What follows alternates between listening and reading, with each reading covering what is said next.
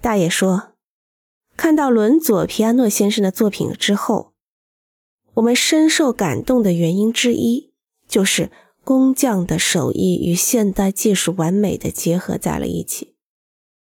关于工匠的手艺这方面，我们可以从刚才讲到的皮亚诺先生的家谱中看到一些渊源。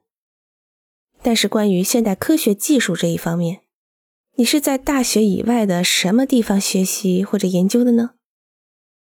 您能不能给我们谈谈这方面的事情？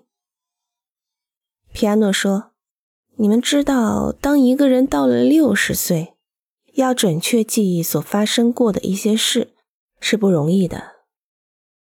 我认为，我从事专业生涯的最初十年比不上后来的六年或七年。这是因为我并不是在做建筑，我像沙滩上的小孩一样玩耍，我只知道玩。那时我天真无知，真的是非常天真无知。说实话，我的兴趣非常有限。但我确实对材料及材料摆弄非常有兴趣。这种挑战很简单，用很有限的材料盖房子，追求轻盈性和非物质性，的确不是非常复杂的。这或许是来自一种挑战，因为我成长在一个用像混凝土这样的厚重建筑材料盖房子的家庭，所以我想反其道而行之。